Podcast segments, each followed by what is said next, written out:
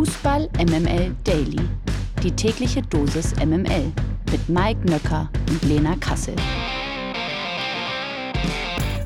Halli, hallo, hallöchen. Heute ist Mittwoch, der 24. Mai. Fußball MML Daily ist hier. Es wird immer spannender, immer weniger Tage in der Woche, immer näher rückt die Entscheidung. Es ist schon Mitte der Woche, das heißt, dreimal werden wir noch wach. Aber bis dahin gibt's trotzdem noch andere Dinge zu besprechen und vor allen Dingen die wichtigste Frau hier im Podcast zu begrüßen. Guten Morgen, Lena Kassel. Warte mal, äh, wo bist du denn? Ah, da. Ach, ich hab dich vor lauter Bart gar nicht mehr gesehen. Guten Morgen, Mike. Hallöchen. was für eine, was für eine Unverschämtheit. Ich, also, es ist ja, wollen wir wirklich darüber reden? Aber ich fühle mich damit nicht, also, so richtig wohl fühle ich mich damit nicht. Also, jetzt, wo du ja eine Lederjacke an hast, könntest du auch so ein äh, verschollenes Mitglied der Beatles sein? Alternativ auch Rolling Stones. Dann müssen wir Mhm. mal gucken. Ähm, ich sag mal so, wenn es irgendwann auf Horst Lichter Niveau angekommen ist, dann sage ich was. Keine Angst, das wird nicht passieren. Aber wie gesagt, wir wollen uns hier nicht mit Belanglosigkeiten aufhalten. Wir wollen, sag ich mal, ich sag mal, wie es ist, einfach rein ins Vergnügen, oder? Ja, und dann, dann starten wir doch direkt mit einem kleinen Stimmungsaufheller, ne? Verlierer des Tages.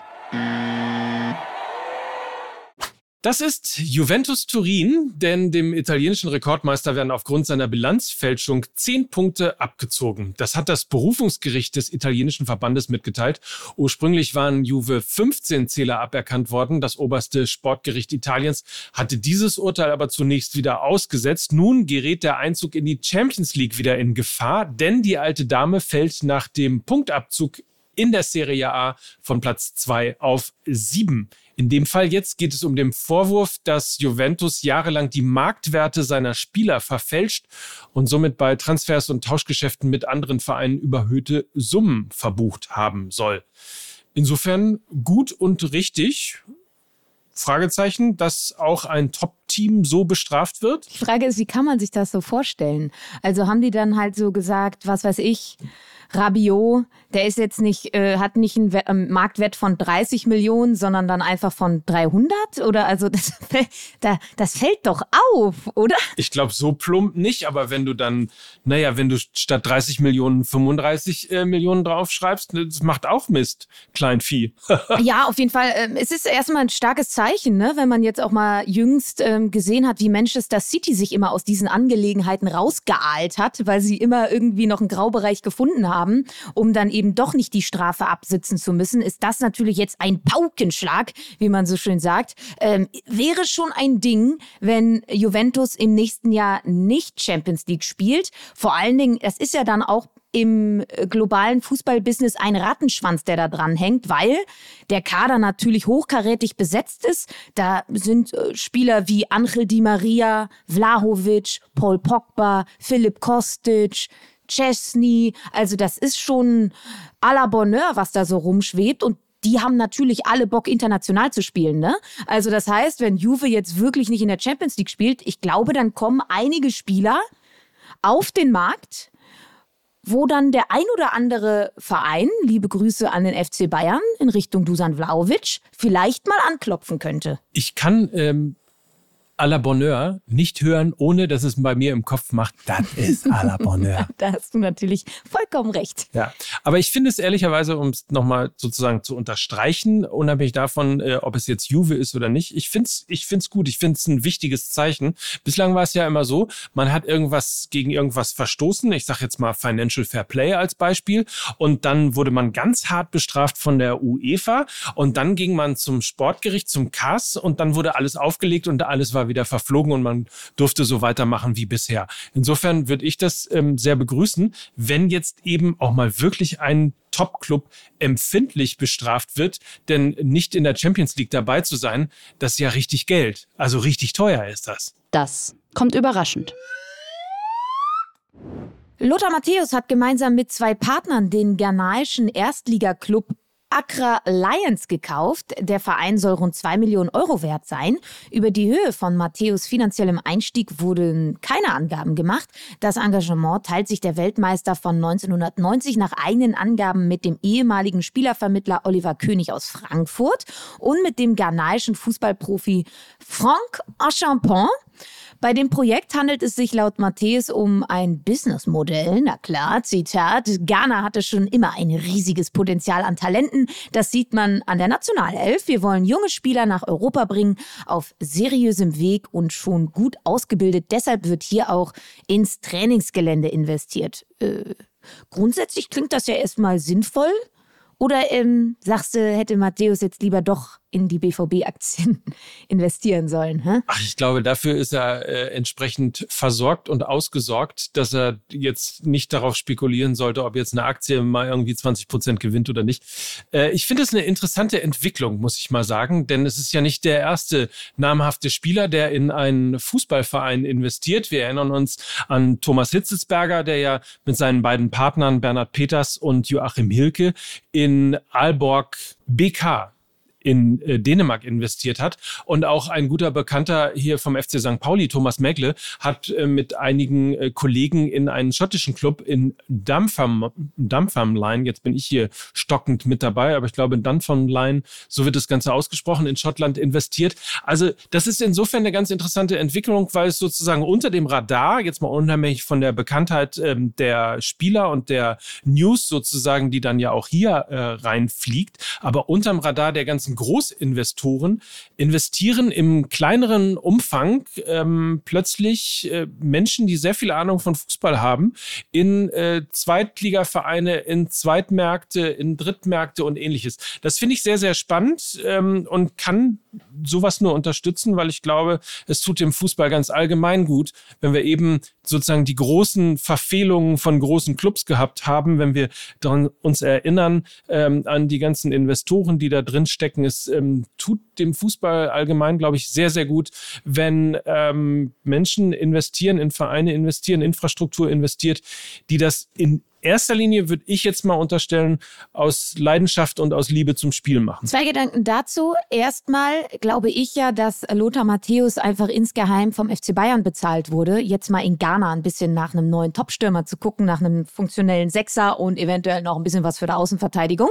Eventuell hat er ja jetzt seine Anstellung gefunden ähm, weißt du, so im Schaufenster stehen weiterhin Brazzo und Kahn, aber im Hinterzimmer, da zieht Lodder Matthäus die Fäden. So, das ist mein Guess zu dieser Meldung. Zweiter Gedanke. Ja, ist aber ein echtes ja, Zweiter Gedanke.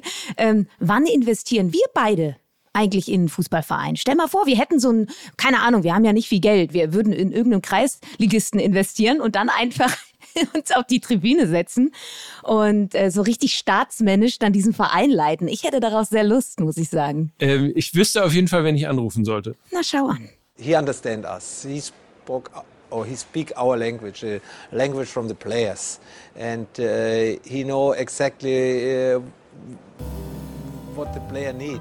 Die Lage der Liga. Heute soll auf einer außerordentlichen Mitgliederversammlung der DFL darüber entschieden werden, ob ein Investor ins Boot geholt wird. Oke Göttlich, der Präsident des FC St. Pauli, hat im Interview mit der Sportschau von der wichtigsten Entscheidung der DFL seit der Gründung im Jahr 2000 gesprochen. Kleiner ging es also nicht.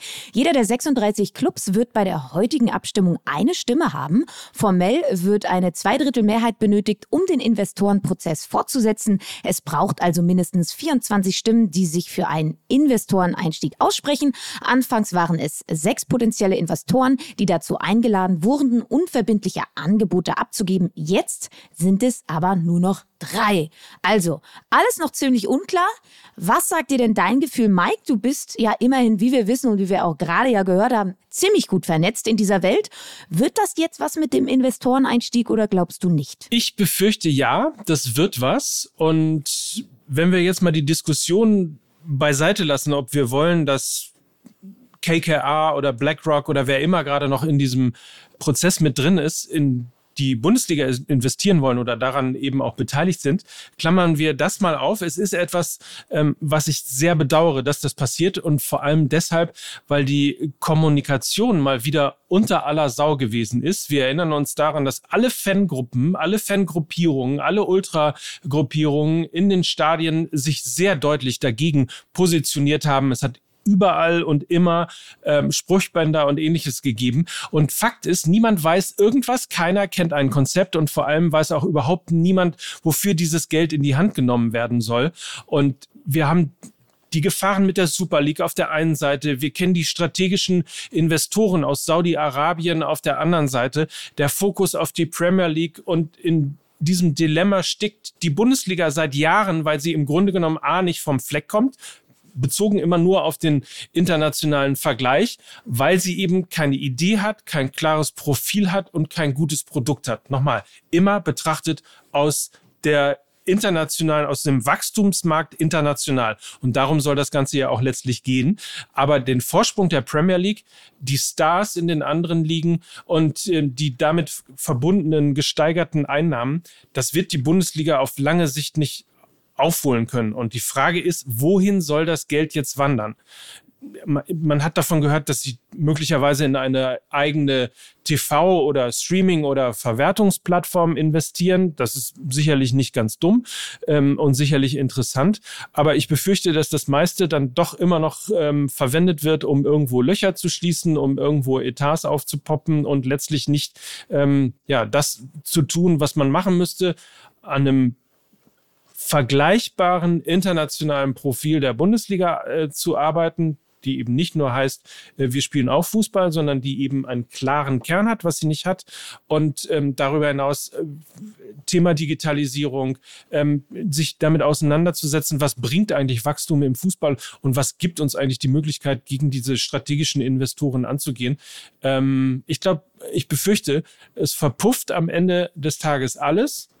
Und vor allen Dingen, das, was ich am härtesten kritisiere, ist, dass niemand mitgenommen wird vor einer solchen Entscheidung, um dann zu sagen, okay, äh, damit können wir leben oder nicht. Um vielleicht nur kurz das ein bisschen zu differenzieren. Also es gehört ja schon auch zur Wahrheit dazu, dass die DFL ähm, durchaus mit äh, Fanvertretern im Vorfeld gesprochen hat. Ähm, das gehört einfach zur Wahrheit mit dazu. Da waren Leute von Schwarz-Gelb mit dabei und so weiter und so fort. Also einfach so zu sagen, naja, da wurde keiner mitgenommen, da muss man schon ein bisschen differenzieren. Sie haben da mit vielen Leuten gesprochen, aber ja. Ja, aber die, das scheint ja nicht angekommen zu sein, wenn dann gleichzeitig äh, am letzten und am vorletzten Spieltag die gelbe Wand vollgepflastert ist mit Anti-Plakaten. Und da kommen wir dann auch zum zweiten Punkt. Ich glaube, es ist wichtig, dass man beim Wort Investor nicht gleich zumacht. Ne? Also, um das nochmal klar zu machen, es geht nicht darum, dass ein Investor einfach jetzt Prozente an der Bundesliga generell bekommt. Nein, es geht darum, dass die DFL eine Tochterfirma gründen möchte, wo es um die Vermarktung der TV-Rechte geht. Und an dieser Tochterfirma soll der Investor 12,5 Prozent erhalten und dafür würde er 2 Milliarden Euro zahlen und dieses Investment würde über 20 Jahre dauern an dieser Tochterfirma, wo nur die TV-Rechte vermarktet werden. Also das noch ein ganz, ganz wichtiger Unterschied. Es wird nicht an 50 plus 1 geruckelt oder nicht an irgendwelchen anderen Strukturen, weil es eben nur um die TV-Rechte geht. Das ist, glaube ich, nochmal sehr, sehr wichtig herauszustellen, weil jetzt ganz, ganz viele einfach nur eine Headline lesen, ohne sich wirklich ähm, damit zu beschäftigen. Aber natürlich ist es nebulös, wo dieses Geld, diese zwei Milliarden Euro, die die DFL dann einnimmt, wo das Geld hingeht und die Sorge von FC St. Pauli oder vom FC Köln ist, dass dieses Geld wieder ungleich verteilt wird, weil ein Großteil des Geldes auch direkt an die Vereine ausgezahlt werden soll. Und sie haben eben Angst, dass es genauso laufen wird wie bei der TV-Rechte-Ausschüttung, dass der FC Bayern, Borussia Dortmund wieder am meisten vom Kuchen kriegen und die, die, die kleineren Vereine eben nicht so viel und dass damit die Schere immer weiter auseinandergeht. Das ist eine Sorge, die die Vereine vollkommen zu Recht haben.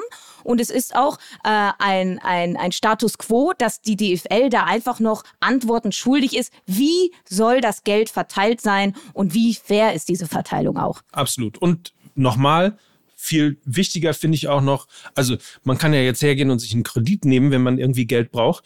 Die Frage ist, wo rein investieren wir? Warum muss das Geld überhaupt verteilt werden? Also wenn man hergehen will und in die Zukunft investieren will, und das ist das, was gesagt worden ist, ähm, dass man, um sozusagen den Fußball krisenfest und ähm, sattelfest für die Zukunft aufstellen möchte, dann geht es ja weniger eigentlich darum, wo ähm, denn jetzt welcher Verteilschlüssel in welcher Form irgendwo hingeht, sondern sondern eigentlich in welche Projekte die Bundesliga eigentlich investieren will. Und dann kann man sich darüber unterhalten, äh, wie was verteilt wird und was womit bezahlt wird. Und ähm, das sehe ich halt nicht. Das habe ich noch nirgendwo gehört. Das Einzige, wovon ich gehört habe, ist eben eine mögliche Beteiligung an einer TV-Plattform. So, das äh, ist etwas, äh, das hätte man schon vor Jahren machen können. Ähm, ob das am Ende des Tages der Weisheit letzter Schluss ist, sei mal dahingestellt. Und vor allen Dingen, es macht die Bundesliga nicht stärker im Vergleich zu Premier League, im Vergleich zu den Ligen mit den großen Stars. Und das wird nach wie vor das Problem der Bundesliga bleiben. Das News Update aus der MML-Redaktion. Nach dem Rassismusskandal um Real Madrids Profi Vinicius Junior hat die spanische Polizei gestern vier Leute festgenommen, die eine braune, aufblasbare Puppe mit einem Hemd des brasilianischen Nationalspielers an einer Brücke in Madrid aufgehängt haben sollen. Bei den Festgenommenen soll es sich Medienberichten zufolge um Fans des Stadtrivalen Atletico Madrid handeln. Erst vergangenen Sonntag war Vinicius Junior beim FC Valencia von Zuschauern rassistisch beleidigt worden ganz viele S-Laute hier, muss ich mal sagen, an dieser Stelle in diesen Nachrichten. Ähm, aus Protest gegen die rassistischen Anfeindungen gegen den brasilianischen Nationalspieler blieb auch die normalerweise hell erleuchtete Christusstatue über Rio de Janeiro am Montagabend für eine Stunde komplett im Dunkeln.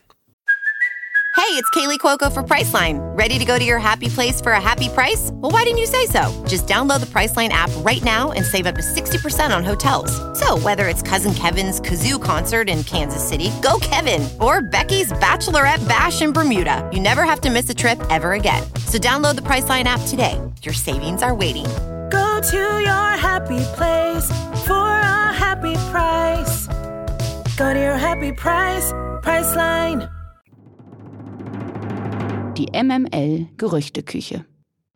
Benfica Lissabon denkt angeblich über eine Verpflichtung von RB Leipzig-Stürmer André Silva nach. Laut der portugiesischen Sportzeitung Abola hat sich Portugals Rekordmeister bereits über die Konditionen des Transfers informiert. Demnach habe Silva auch die Zustimmung von Benficas Trainer Roger Schmidt Zuvor hatte schon die Bild von einer möglichen Rückkehr des 27-Jährigen nach Portugal geschrieben. Realistisch sei eine Ablösesumme von etwa 15 Millionen Euro. Silva scheint mit seiner Rolle bei den Sachsen unzufrieden und will den Club im Sommer wohl verlassen.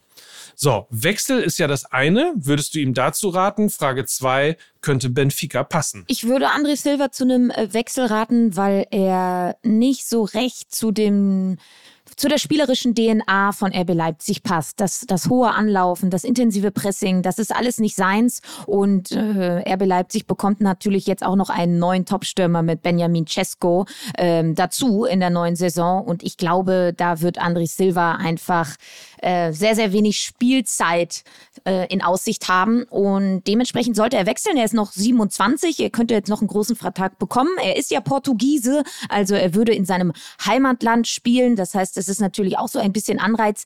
Ich glaube aber, dass sich Benfica Lissabon das nicht leisten kann. Also ich weiß nicht, woher sie 15 Millionen Euro nehmen sollen und dann kriegt er auch noch ein sattliches Gehalt. Äh, also das wird nicht unter 5 bis 7, 8 Millionen Euro liegen. Ähm, man hat ja jetzt auch schon Grimaldo abgegeben äh, bei Benfica Lissabon, weil man ihm eben nicht mehr als 3 bis 4 Millionen Euro Gehalt im Jahr zahlen konnte. Also von daher glaube ich, ist das so ein bisschen der Knackpunkt, woran es scheitern könnte, außer Benfica Lissabon schafft es, Gonzalo Ramos zu verkaufen der nominelle Mittelstürmer aktuell aus der eigenen Jugend. Der hat in dieser Saison 18 Tore und sieben Vorlagen erzielt und hat jetzt mittlerweile einen Marktwert von 40 Millionen Euro. Also wenn sie den irgendwie an einen großen Club verkaufen, dann wäre auch ein André Silva-Transfer refinanzierbar. Zumal aber äh, ja Benfica Lissabon ja, ich meine, das wäre wahrscheinlich das erste Mal, dass sie auch Geld richtig ausgeben. Normalerweise nehmen sie es ja nur ein. In den letzten zehn Jahren über 600 Millionen Euro Transfererlöse gemacht. Also insofern vielleicht äh,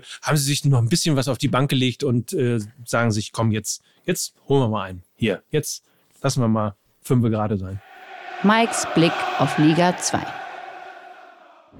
Hertha, Nürnberg, vielleicht Schalke und der HSV. Die kommende Zweitligasaison könnte einmal mehr von großen Namen geprägt sein, doch auch die Spielernamen könnten hochkarätig sein, denn wie die Bild berichtet, ist Hannover 96 sehr an Marcel Halstenberg interessiert. Leipzig soll demnach bereit sein, einem Wechselwunsch des Linksverteidigers nachzukommen.